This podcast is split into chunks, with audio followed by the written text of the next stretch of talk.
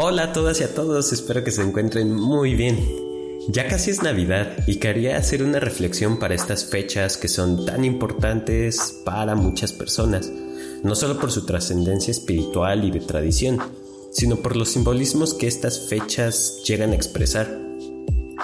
Me parece muy chido el surgimiento de esta festividad y mi intención no es venir a darles un resumen histórico del surgimiento de la Navidad.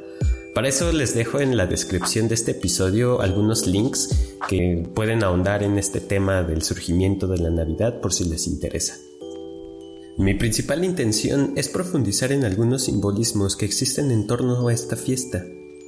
Y es que la Navidad surgió como un taco campechano, es la mezcla de varias culturas y de sus tradiciones que marcaban el solsticio de invierno, el cual marca el fin del otoño y da paso al invierno el día 21 de diciembre en el calendario que lo conocemos actualmente. Y este es el primer simbolismo del que quiero hablar hoy. Las estaciones del año, además de vitales para sostener la vida en el planeta, también son muy simbólicas, debido a que representan ciclos que terminan y que dan paso a nuevas formas y nuevos procesos.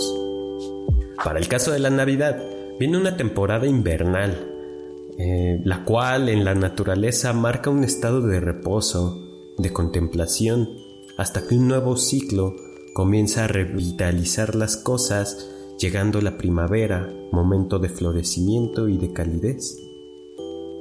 La Navidad como festividad tiene muchísimos simbolismos que se fueron adaptando a la religión judio-cristiana, sin embargo, una de las principales festividades que le dieron forma a la Navidad como la conocemos hoy en día sucedió en la antigua Roma, específicamente con un festival que se llamó las Saturnales, en honor al dios Saturno. Este era un festival que los romanos tenían para celebrar lo que ellos llamaban el renacimiento del año. Y está bien chido ese nombre. En la festividad de las Saturnales se celebraba la igualdad y el amor para dar bienvenida al renacer del año. Los esclavos en algunas ocasiones eran liberados de sus obligaciones y también se marcaba el fin de la temporada de cosecha. En la festividad se decoraban las casas con plantas y flores, se encendían velas y se hacían obsequios y grandes cenas. ¿Te suena algo familiar? Las jerarquías continuaban, pero al menos por esa semana que era lo que duraba esa festividad, se dejaban de lado títulos de nobleza y se reunían a celebrar el renacimiento de un nuevo ciclo, pues el sol al ser nuevo, los procesos y las personas tenían esta cualidad también de renovación. Sin embargo, no solo en Roma se hacían grandes celebraciones. En el México precolombino, esta celebración era en honor al dios Huitzilopochtli, dios del sol, se creía que el sol moría el 20 de diciembre para ir directamente al Mictlán, lugar donde iban todos los muertos. Y al día siguiente, el 21 de diciembre, el día del solsticio, el sol volvía a la tierra transformado en un colibrí, simbolizando un nuevo ciclo. Para celebrarlo, los grandes gobernantes se vestían con sus mejores ropas y plumajes para celebrar la llegada de un nuevo sol, que moría hasta el siguiente año. Quisiera dar cuenta del segundo simbolismo que representa esta festividad, donde la mayoría de las culturas observaban el renacer de una deidad solar. Los romanos con el dios Saturno, los mexicas con Huitzilopochtli y los cristianos con Cristo.